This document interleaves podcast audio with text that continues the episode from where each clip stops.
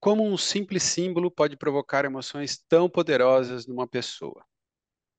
Qual a psicologia das cores, por exemplo, que nos induz a agir com urgência ou de uma maneira menos acelerada? Será que existe algum ou algo em nosso subconsciente moldando nossa forma de interpretar esses sinais? A semiótica, uma ciência da interpretação simbólica, não apenas desvenda os segredos das linguagens visuais, verbais e não verbais, mas também penetra nas profundezas da cultura e do comportamento humano. Hoje, vamos dar um mergulho na essência dos signos e dos símbolos, onde as mensagens não são apenas palavras, mas um emaranhado de significados entrelaçados. Estamos de volta para mais um Debate no Café. Eu sou o Tiago Pierosi. Eu sou o Márcio Oliveira, e então a gente vai bater um papo aqui hoje sobre semiótica com o Silvio, que está aqui conosco. Prazer muito grande recebê-lo. E enquanto a gente se prepara aqui, você vai escutar o nosso a nossa vinheta, vai assistir a nossa vinheta. Aproveita aí para já curtir, compartilhar, ativar o sininho do debate no café no YouTube, tá bom? E é isso. Tomamos um café?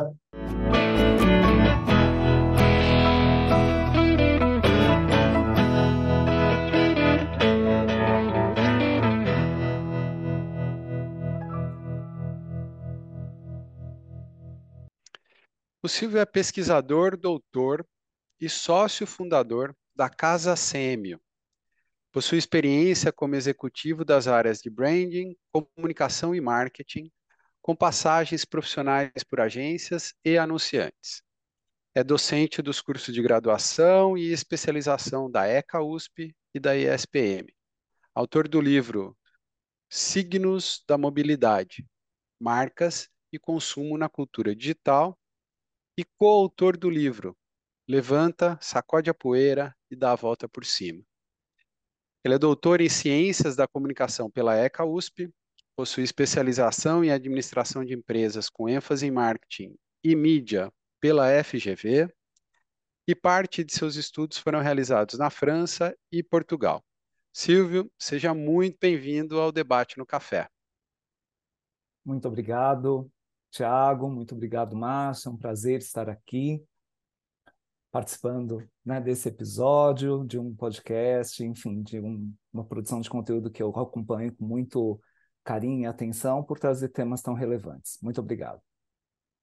Então, a gente que agradece, Silvio. E para começar, é, bom, a gente vai falar de semiótica, entender um pouco o que significa isso, mas antes, antes disso, a gente gosta aqui de fazer um brindezinho, porque o debate no café tem que ter algum café ou outra bebida qualquer, que é democrático. Né? Tem gente que brinda com. Já recebemos brindes com vários tipos de bebida aqui, eu gosto de brindar com café também. Então, vou fazer um, um brindezinho, tintim antes, para a gente poder Tintim. começar bem o nosso. Começar bem o nosso debate aqui. E eu queria começar primeiro situando, para quem não sabe ainda, quem começou a nos acompanhar aqui não sabe o que é semiótica, então fala um pouquinho o que é semiótica para a gente, a definição disso e como isso impacta a gente aí no dia a dia, sem a gente saber, inclusive. Perfeito, Márcio.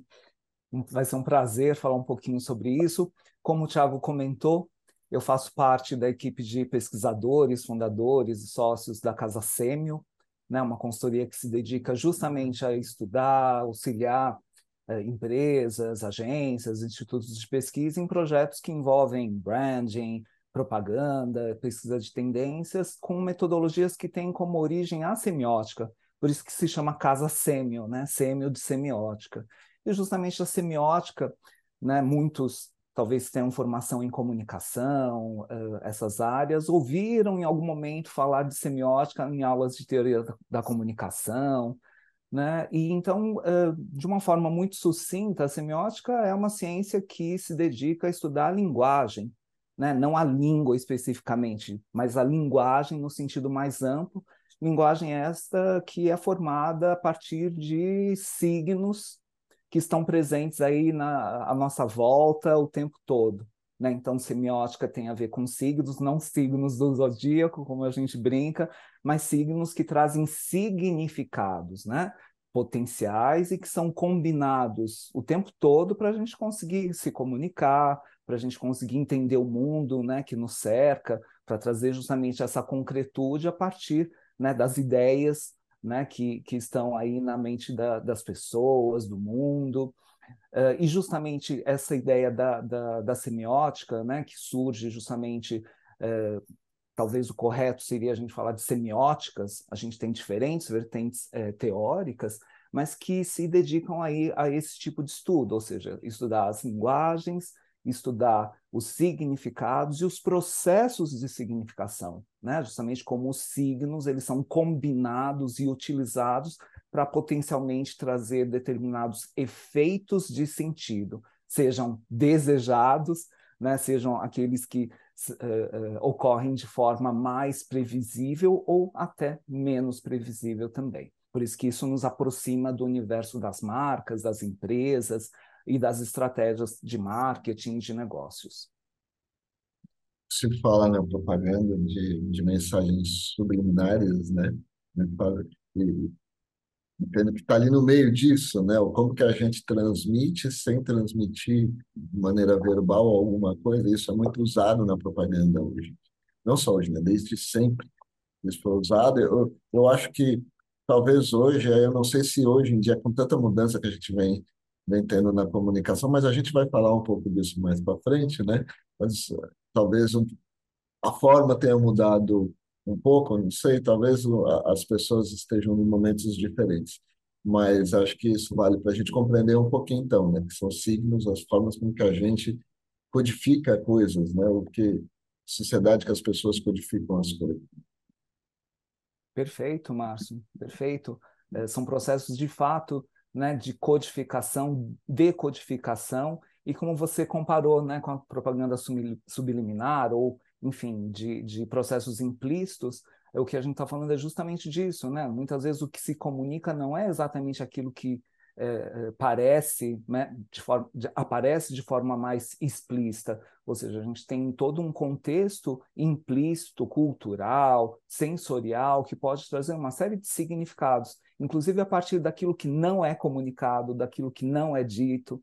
Então, é, esse, essa é, intervenção que você fez me lembrou justamente que, por exemplo, é, a ausência né, de alguma comunicação por si só já é um signo também, traz muitos, muitos significados. Perfeito. Silvio, então, é, não querendo trazer muito para o lado da teoria, né, porque a gente busca ser bastante prático aqui, mas é, você já nos contou nos bastidores, né, um pouco de Peirce, que você comentou, né, que é um dos principais teóricos aí da, da semiótica, e aí você fala um pouco das, do, dos três, né, de, de três características, basicamente, que existem na semiótica.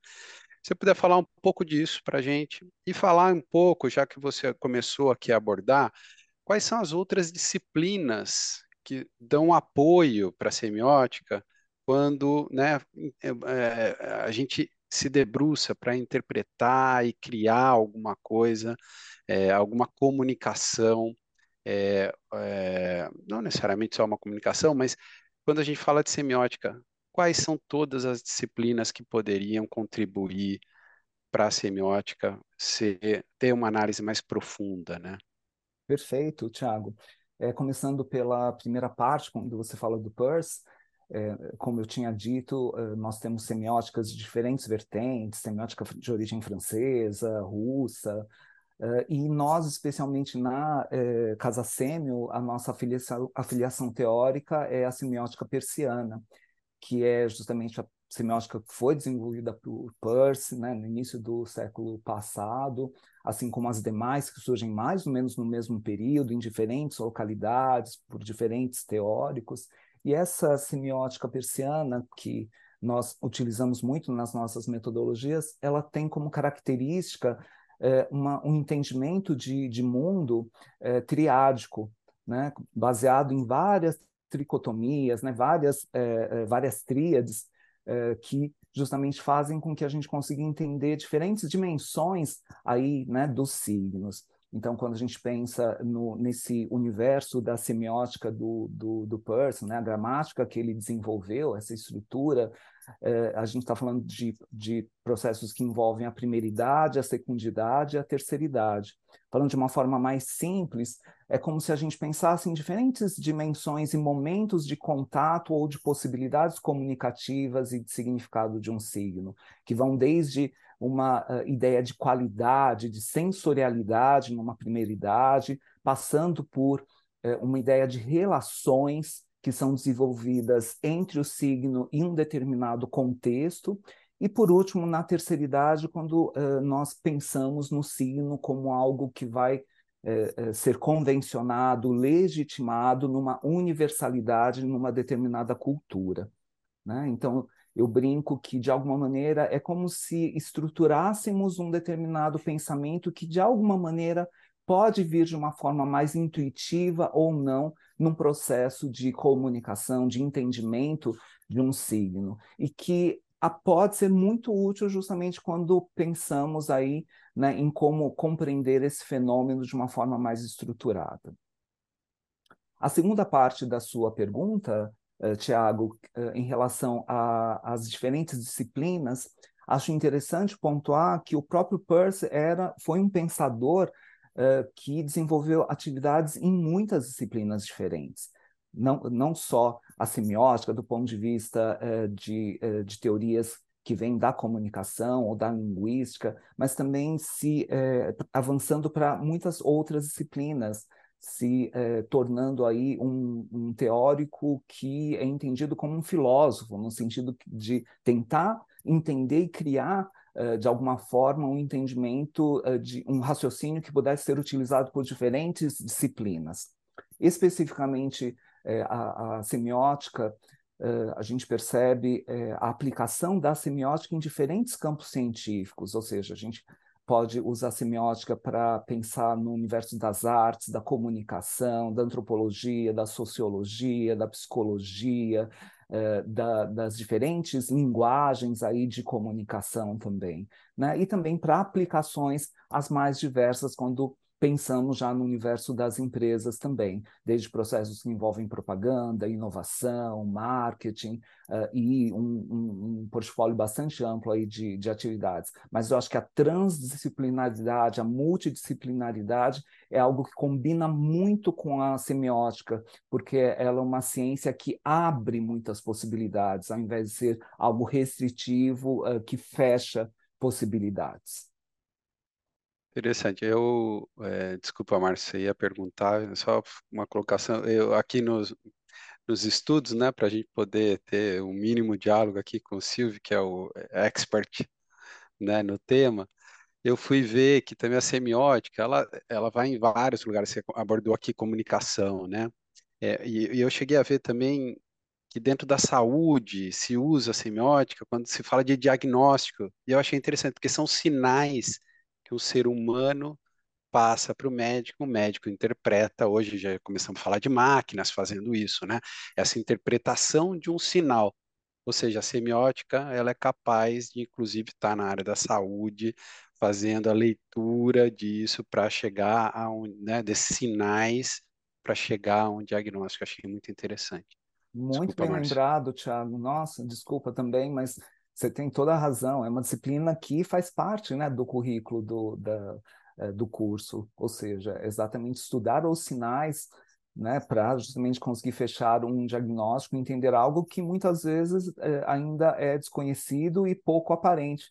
Então, até conectando com o que o Márcio tinha falado, aquilo que é subliminar, aquilo que não está explícito, né? ou seja, é um conjunto de exames, de, de sinais, de sintomas que podem levar ao entendimento que algo existe, mesmo sem que algo, uh, aquilo já esteja uh, manif seja manifestado, que ele, aquilo já exista mesmo. Perfeito. Eu ia só trazer um pouquinho, olhando isso no universo da comunicação, expandindo um pouco mais a, a comunicação, né?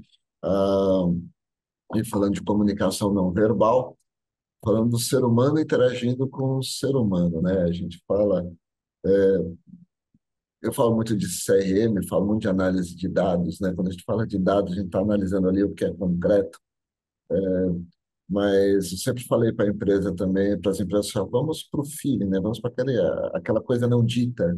E muitas vezes o não dito ele é captado, dá para você capturar aquela informação não dita do, do cliente e registrar isso de alguma maneira, num, numa base, digamos assim, né?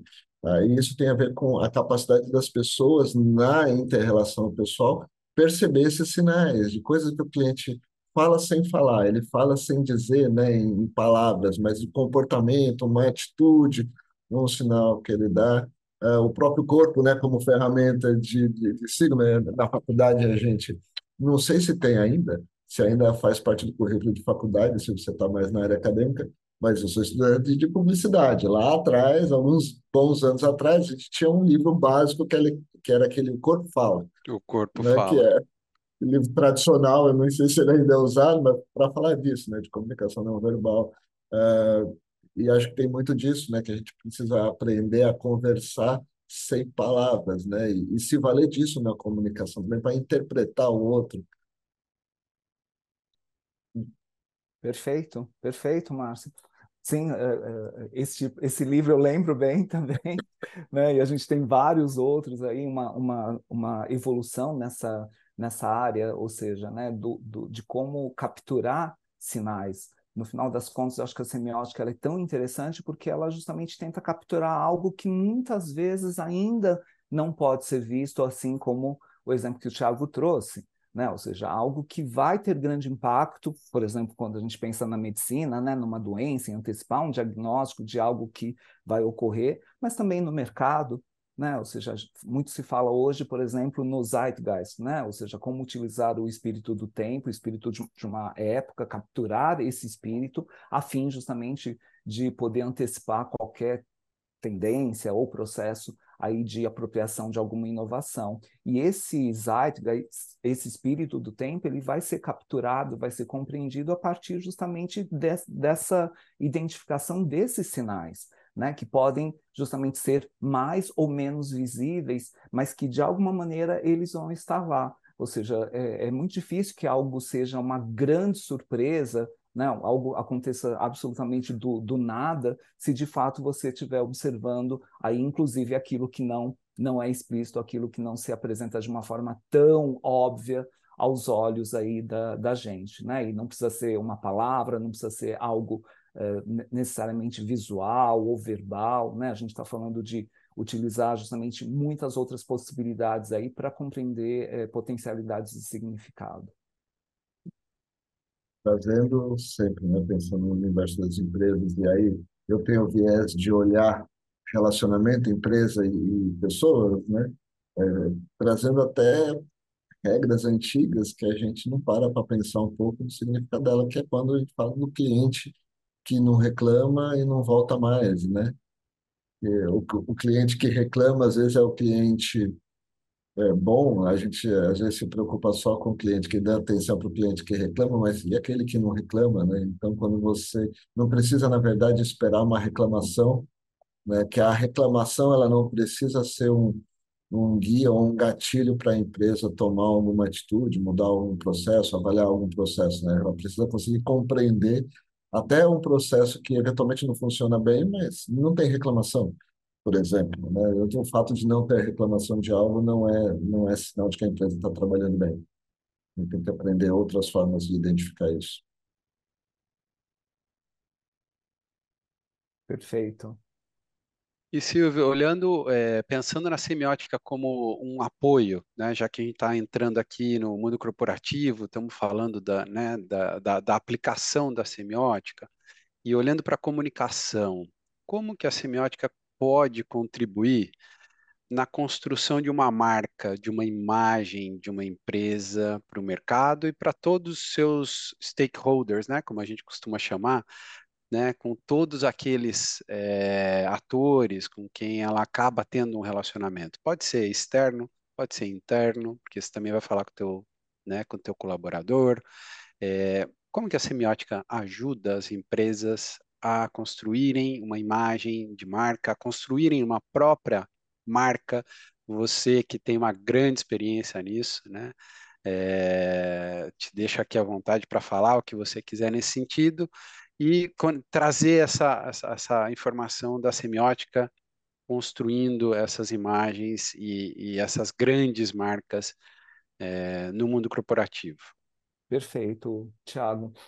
Para te responder sobre essa, essa aproximação da semiótica com as marcas, eu acho que eu vou partir da própria tríade fundamental do, do Peirce, que entende, como eu tinha comentado, o mundo a partir de uma visão sempre triádica, e a gente tem uma tríade é, fundamental quando a gente pensa nos signos, que é o signo, o objeto e o interpretante. Ou seja, todo signo ele se refere a algum objeto, né? E vai sofrer um processo de interpretação né, na mente de, de, de alguém uh, uh, para que justamente esse processo uh, ocorra, essa tríade seja complementada e seja é, utilizada. E no caso de uma marca, seria um signo também, né? essa marca ela se refere a um determinado objeto. Né? Esse objeto são as ações de, de marketing de uma empresa, né? a identidade de uma empresa, os valores, a oferta, a proposta de valor, né? e é, vai ocorrer um processo de interpretação na mente de uma série de públicos que são justamente esses stakeholders que você mencionou. Né? Ou seja, a gente tem um, um mix de públicos que vai se é, relacionar com é, o objeto, que é a empresa e sua, seu marketing mix, por meio desse signo marca. Então, eu acho que a semiótica é muito apropriada para a gente entender isso, porque a marca, de fato, né, ou seja, os signos da marca, eles encapsulam uma quantidade enorme de significados que justamente uma empresa deseja né, colocar, inserir nessa marca para dialogar, para criar vínculos, para justamente fazer sentido na cabeça das pessoas. E se você não, cons não conseguir de fato gerenciar os, uh, esses signos e quais são os corretos e mais adequados e coerentes, né, para que justamente você consiga transformar essa esse determinada, essa determinada estratégia num, uh, em algo concreto, de fato, no mercado, no mundo, né, no, no dia a dia, no, no chão, aí, né, da, na, nas transações do dia a dia, uh, você vai ter grandes dificuldades. Então, acho que tem, tem muito a ver né? Eu estou pensando na, no meu, na minha própria experiência pessoal, no meu primeiro contato com a semiótica, Uh, ele ocorreu muito nesse sentido dessa pergunta que você fez, né, Tiago? Porque lá atrás, assim como o Márcio, quando eu fiz a faculdade de publicidade, de comunicação, tive contato com a semiótica numa perspectiva teórica muito distante, que eu não conseguia conectar exatamente com o trabalho que eu passei a desenvolver depois em agências em empresas, né, fazendo gestão de marcas e é, em processos de decisão que são corriqueiros, né? Todo dia você está tomando uma decisão do ponto de vista da, da marca, trazendo uma concretude, ou seja, você vai escolher né, uma, um, um, post, um texto, uma foto, escolher um material para uma loja, enfim, alguma coisa vai se concretizar em nome dessa marca e vai ser um signo de, daquela marca para um determinado público. E foi quando, uh, num determinado momento, aí há décadas atrás, tive contato uh, pela primeira vez com a, a semiótica aplicada né, à gestão de marca e às expressividades de uma marca, e eu percebi nesse método algo que poderia ser muito útil para o meu processo de decisão uh, cotidiano como gestor de uma marca. Então, a partir daí, eu fui estudar, né, fui me aprofundar, fui perceber justamente como isso poderia ser utilizado enfim, já estou aí nessa, nessa toada há algum, algum tempo, em companhia aí de pessoas que realmente é, eu acabei encontrando né, na consultoria, no mundo acadêmico, que fazem justamente essa ponte né, de justamente aplicar teorias que foram desenvolvidas há mais de um século para outras finalidades, para o nosso universo justamente de branding, por exemplo, como é o caso. Ou seja, é muito possível você criar uma semiótica da marca a partir justamente dessa maneira de organizar o mundo e também um processo de decisão. E falando de marca e pensando no Brasil, né, Silvio, que a gente tem um país muito diverso. Né, completamente, cada estado, cada região tem a sua forma de ser, de culturalmente, né, a gente, é, querendo dizer aqui, muito diferente. É, acho que eu imagino que consegue interpretar também isso para uma marca que seja uma marca nacional, é, consegue dar um apoio muito grande, né, de como conversar, como dialogar, como chegar, né? Porque a gente tem, a, quando cria-se uma marca, né? O trabalho de branding, a gente quer posicionar o nosso, a nossa marca, a nossa empresa na cabeça daquele consumidor de uma determinada maneira. E entendo que no Brasil deve ser um grande desafio, né? Para uma marca nacional conseguir transmitir a mesma coisa em todas as regiões. Perfeito, Thiago. Eu acho que esse desafio que você comentou é imenso e é, o que eu vejo de interessante na semiótica, como eu já comentado, que é uma disciplina e são metodologias que abrem e não fecham, né? ou seja, abrem possibilidades de significado, é justamente trazer essa diversidade que você trouxe, que pode ser regional, pode ser geracional, pode ser é, é, é, algo relacionado a uma determinada identidade nacional de um país, de um povo, de uma religiosidade, ou seja, é, no momento zero, muitos projetos que nós desenvolvemos, que eu já desenvolvi tanto como consultor quanto como executivo, muitas vezes é, aquilo que você está avaliando é, ainda não é nada. Né? Ou seja, uma nova marca, por exemplo, quando ela ainda não foi lançada, um novo posicionamento, uma nova embalagem, ela é uma ideia, não é? é Tiago, Márcio, ela é um conjunto de possibilidades, ela é uma potencialidade, como a gente fala. Né? Então, para é, avaliar algo que ainda não existe, ou seja, o processo de interpretação ainda não ocorreu, né, é muito importante que você consiga justamente, é, Tiago, avaliar as potencialidades, as diferentes é, maneiras é, que aquilo pode ser compreendido e que o próprio signo carrega. Né? Ou seja, essa esse processo individual né, de entendimento do que né, das linguagens e dos signos que nos cercam, eles é, dependem também dos próprios signos. Né? Ou seja, os próprios signos trazem em si uma série de potencialidades e significados que podem ser mais adequados ou não para uma marca e que podem representar oportunidades a serem exploradas com maior afinco, por exemplo, numa comunicação, e outras que precisam de alguma maneira serem afastadas ou minimizadas por representarem riscos. Né? Ou seja, os significados não são, é, estrito senso, né, por si só, é, ruins, positivos ou negativos, mas sim adequados ou não para um determinado momento e para um determinado público. Então, pelo menos você ter consciência daquelas potencialidades de significado que podem representar algum tipo de risco, né, no seu processo de tomada de decisão, isso eu acho que é muito importante. E para mim, isso é uma grande contribuição da, da, da, semiótica, poder pelo menos indicar: olha, isso pode ser um caminho perigoso em função de uma série de questões que estão associadas a esse conjunto de signos ou a maneira como esses signos estão sendo combinados e utilizados nessa, uh, nesse, numa determinada expressividade da marca.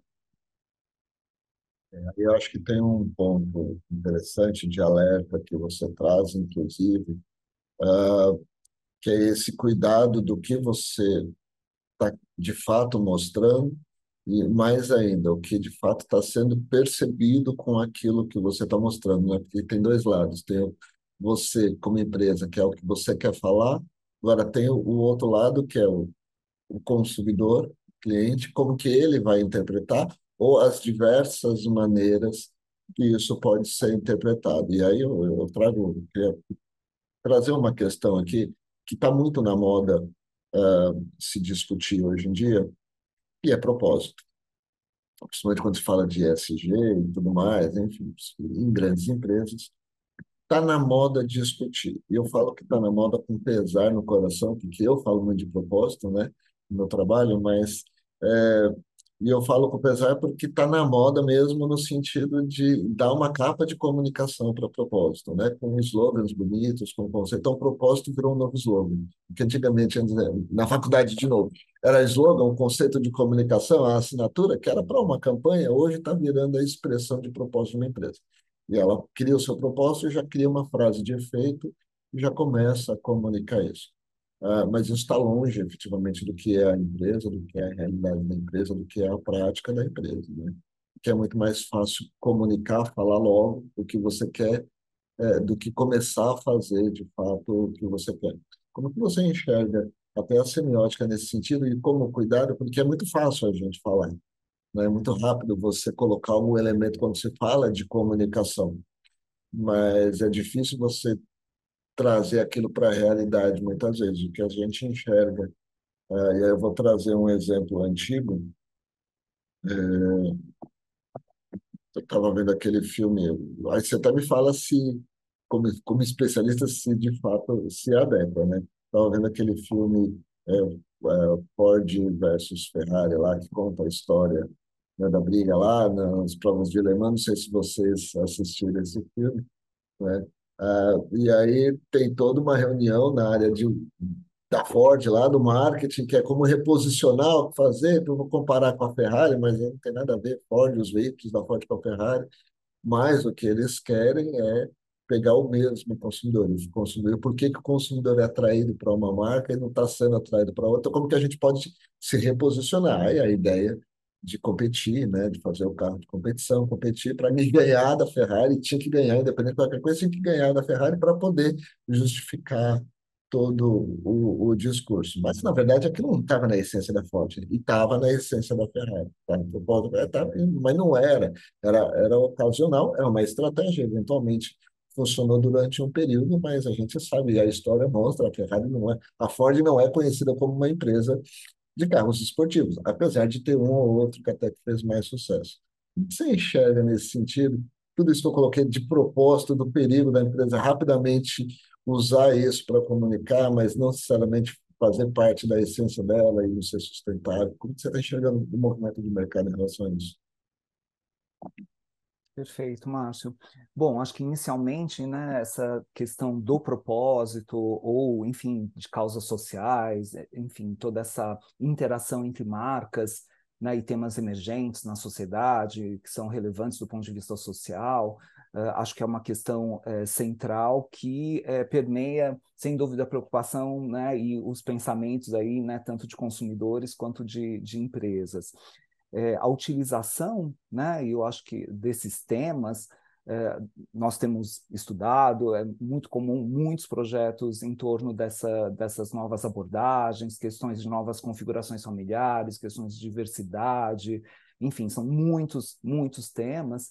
Eu vejo é, de uma maneira muito positiva, no sentido da evolução aí, né? Então, uh, até associando um pouco da sua pergunta sobre propósito à questão da semiótica, né? quando a gente uh, fala justamente sobre uh, esse pensamento triádico ou em diferentes dimensões, né? então, de alguma maneira, existia, num determinado momento, um pensamento muito associado à primeira idade, quando a gente pensava nas relações com as marcas e os produtos. Né? Primeira idade no sentido de algo mais concreto, mais próximo de produtos, da entrega de produtos e serviços, né?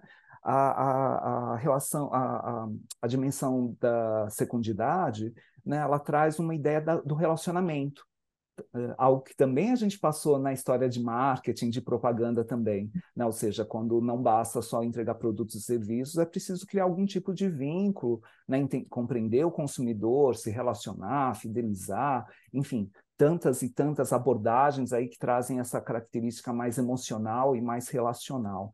Agora, a gente, eh, quando a gente passa para a terceira idade, em que a gente está falando justamente sobre essa ideia da, de algo que é mais cultural, né, algo que é universal, que tem um significado maior né, do ponto de vista da cultura e de uma sociedade, é, eu vejo uma associação maior justamente com essa ideia do propósito, dessa razão de ser que vai além de, né, da relação transacional, da produção de, de, de, mercadorias, bens, serviços, e que de fato tem algum propósito que é mais coletivo. Né? Então, eu, eu percebo uma grande aproximação também quando pensamos aí na, na, semiótica, dessa ideia do propósito com questões que nos cabem mais como coletividade, que quando a gente pensa no bem comum.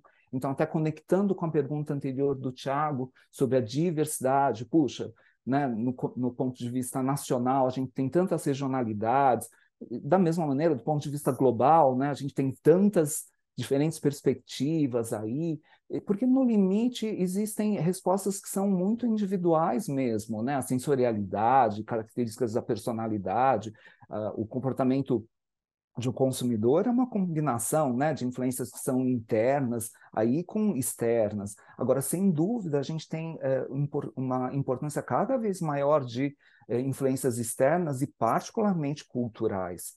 E, nesse sentido, acho que essa ideia do propósito vai muito na, na, na linha de, de um entendimento que existem que, grandes questões aí que são importantes no nosso tempo, né, que caracterizam o espírito do nosso tempo, o Zeitgeist, dentre eh, elas vários temas aí que são uh, emergentes e relevantes aí para o desenvolvimento, né, e para a continuidade aí da, da existência né, de um planeta, da existência de uma sociedade também. Né? Então eu percebo essa conexão e também, infelizmente, Márcio, percebo também que existe justamente muitas vezes uma desconexão entre o discurso e a realidade, né? ou seja, entre os signos que são transmitidos e, de fato, o objeto, né? ou seja, aquela marca, uh, o, as estratégias e as políticas daquela marca também. Você tem toda a razão.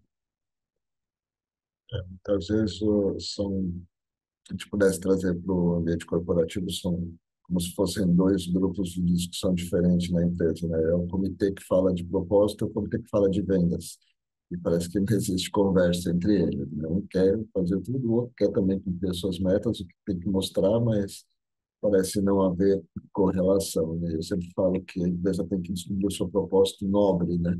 O propósito além de vender e gerar, e gerar lucro. E o lucro, inclusive, tem que ajudar a cumprir esse propósito, esse propósito né? Maravilha. Exato, exato. Enquanto você pensa em coisas separadas, desconectadas, você justamente dificulta o, o, o entendimento, né? ou seja, o correto processo de significado e de entendimento da, daquilo. Né? Então, concordo plenamente com você. Uma coisa tem que ajudar na outra. Não podem ser coisas absolutamente apartadas, porque de fato isso vai criar né, uma, uma dificuldade enorme, não só nas estratégias, mas também no próprio entendimento do que significa aquilo que de fato você está comunicando ou que você mostra aí através dos seus signos. No final das contas, no que o cliente percebe, na experiência dele, né, nas várias empresas com que ele se relaciona, fala, nossa, parece que tem, eu me relaciono com momentos diferentes, com empresas diferentes, apesar de ser a mesma marca que assina, né? Apesar de ser a mesma hora, parece que a hora que eu estou comprando isso é uma coisa, a hora que eu estou recebendo uma comunicação X é outra empresa, na hora de eventualmente tratar um problema, uma eventualidade, é outra empresa, né? São empresas diferentes com o mesmo logo, né? De sensação. Né? Isso é o que a empresa vai mostrando. Né? É, o, eu fiquei com essa sensação, você falou aqui da experiência, né, Márcio? E me dá a sensação que a semiótica, como ela é capaz de decodificar mensagens, né, sinais que acabam se somando sinais. Vamos somar os sinais dos clientes, por exemplo, que a gente está falando. A gente tem uma mensagem que está sendo transmitida para a empresa. Então, essa mensagem que foi transmitida, ela tem que ser decodificada dentro da empresa e a partir dali eu tomar uma decisão. Então, eu escutando a gente aqui, né, esse debate, é, a conclusão que eu chego é que semiótica pode e deveria estar dentro de diversas áreas de uma empresa. A gente abordou muito e falamos muito de comunicação, falamos de branding, mas se eu for ali numa área de atendimento, por exemplo, eu preciso saber interpretar o que está acontecendo, né? É, o Márcio começou, comentou aqui de CRM, muitos dados, mas eu posso ter muitos dados e não saber ler. Né? Então, Silvio, eu queria, é, com toda a tua experiência, né, aonde a gente está hoje quando a gente fala de semiótica aplicada no dia a dia das empresas? Né? Quais são as experiências, se você puder trazer exemplos? É, isso é uma coisa que tem que ser, tem que vir de, né, de uma presidência, é, tem que vir de uma área de cultura, uma área de propósito, como, área, como o Márcio comentou, ou não, vamos colocar isso numa área de comunicação, basicamente, aonde hoje a gente pode situar semiótica nas empresas. Perfeito, Tiago. eu vejo de uma maneira muito positiva e uma evolução uh, no, no, nas últimas décadas. Uh, se a gente pens pensar que é, é, a, o entendimento da semiótica aplicada, a utilização, é algo recente no, no país. Né? A gente não está falando de algo que existe há tanto tempo, a gente está falando de algo que começa né, no, no, na virada aí, né, do século, do, do milênio, né, década de 90, a gente está falando aqui, né, no Brasil especificamente, e talvez, é, para mim, o que é mais interessante não é justamente a, somente a utilização da, da semiótica como uma metodologia de pesquisa, né, para complementar ou para é, pesquisar justamente possíveis significados em, em, aplicações as mais diversas. A gente tem projetos que vão desde é, avaliações de identidade visual, posicionamento, embalagens, processos, sites, campanhas. É, mas eu acho que o mais interessante que eu percebo é que a partir do momento em que a empresa começa a, a, a aprender ou ter contato com a semiótica, parece que é uma outra maneira de você pensar, ou pelo menos organizar um pensamento para um processo de decisão. Né? É muito comum, e eu acho, acho isso muito interessante, né, que justamente é, a partir do momento em que é, a, alguém né, da, da, empresa tem contato com, semi, com a semiótica, ela passe a se interessar.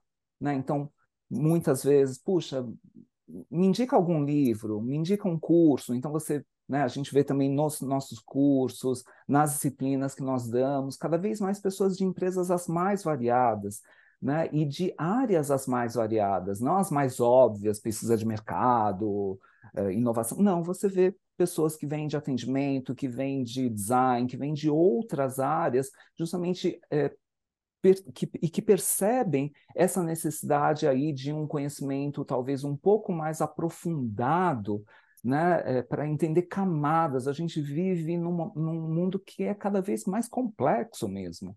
Né? Então, além da, da gente ter pessoas é, é, cada vez mais diferentes entre si, não só entre grupos, só entre regiões, né? a gente vive uma era de grande individualismo como característica do contemporâneo, ao mesmo tempo, a gente vê grandes movimentos coletivos né, que trazem diferentes formas de sociabilidade e também de entendimento de uma cultura. Então, são movimentos que ocorrem aí de forma é, paralela e que trazem grande complexidade para a gente conseguir entender o que se passa na cabeça das pessoas e como elas vão decodificar ou interpretar né, diferentes signos e possibilidades de combinações.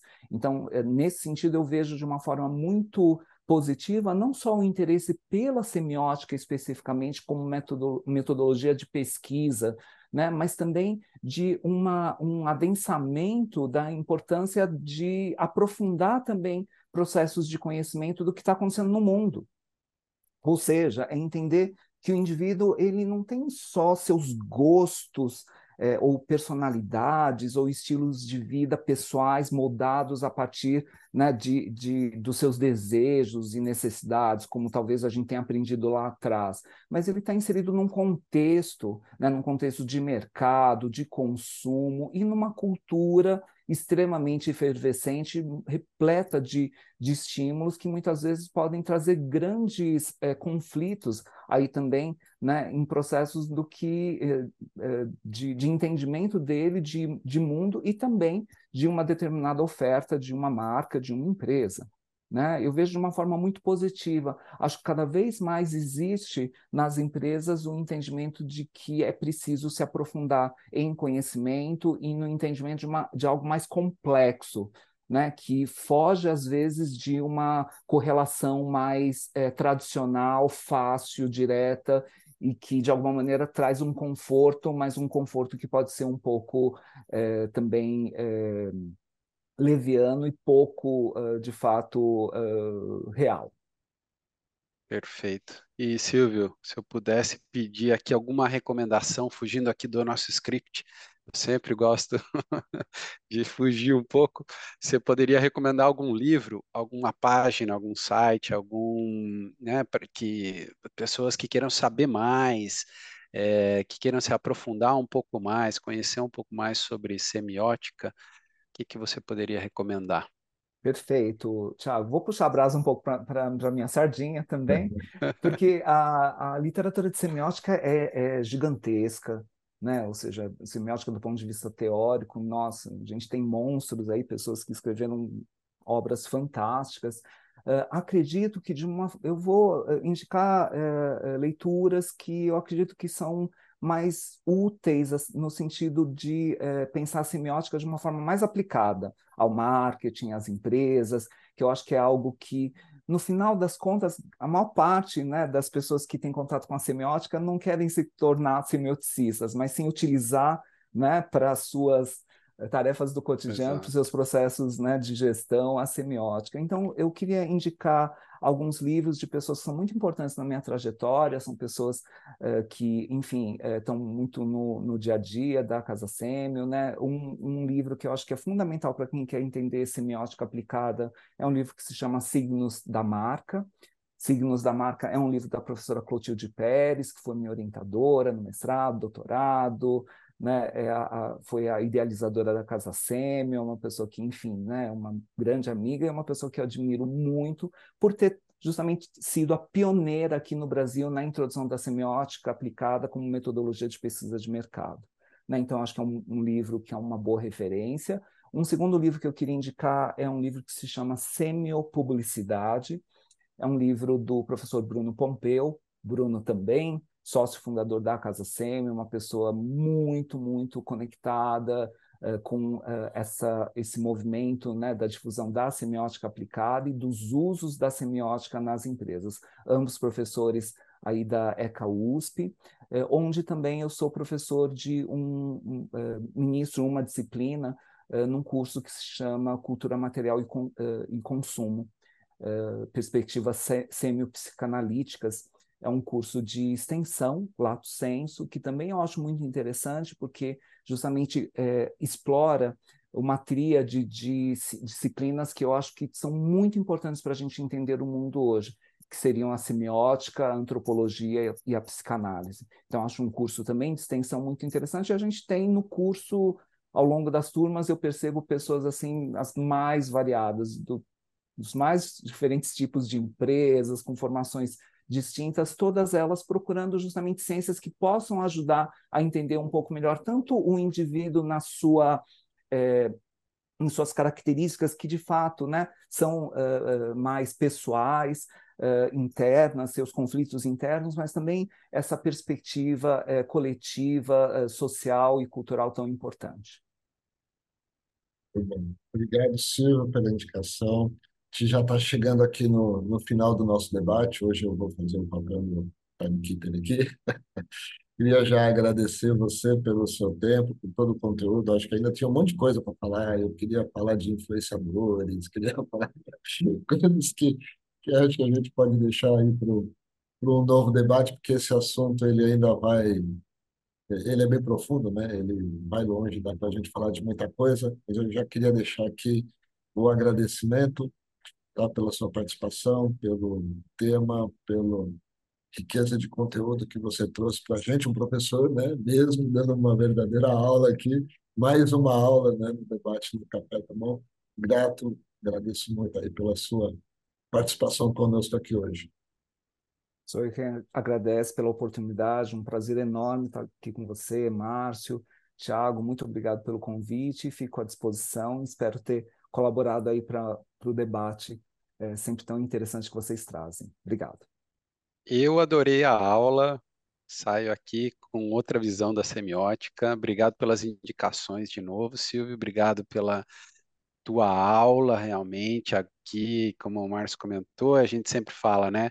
O debate acaba sendo uma aula de um curso de MBA, e a gente tem essa, né, essa proposta e acabou virando, né? A gente sempre teve a ideia de uma proposta de tra é, transmitir conhecimento, é, e hoje com um professor, né? Então foi para mim fantástico. Muito obrigado, Silvio.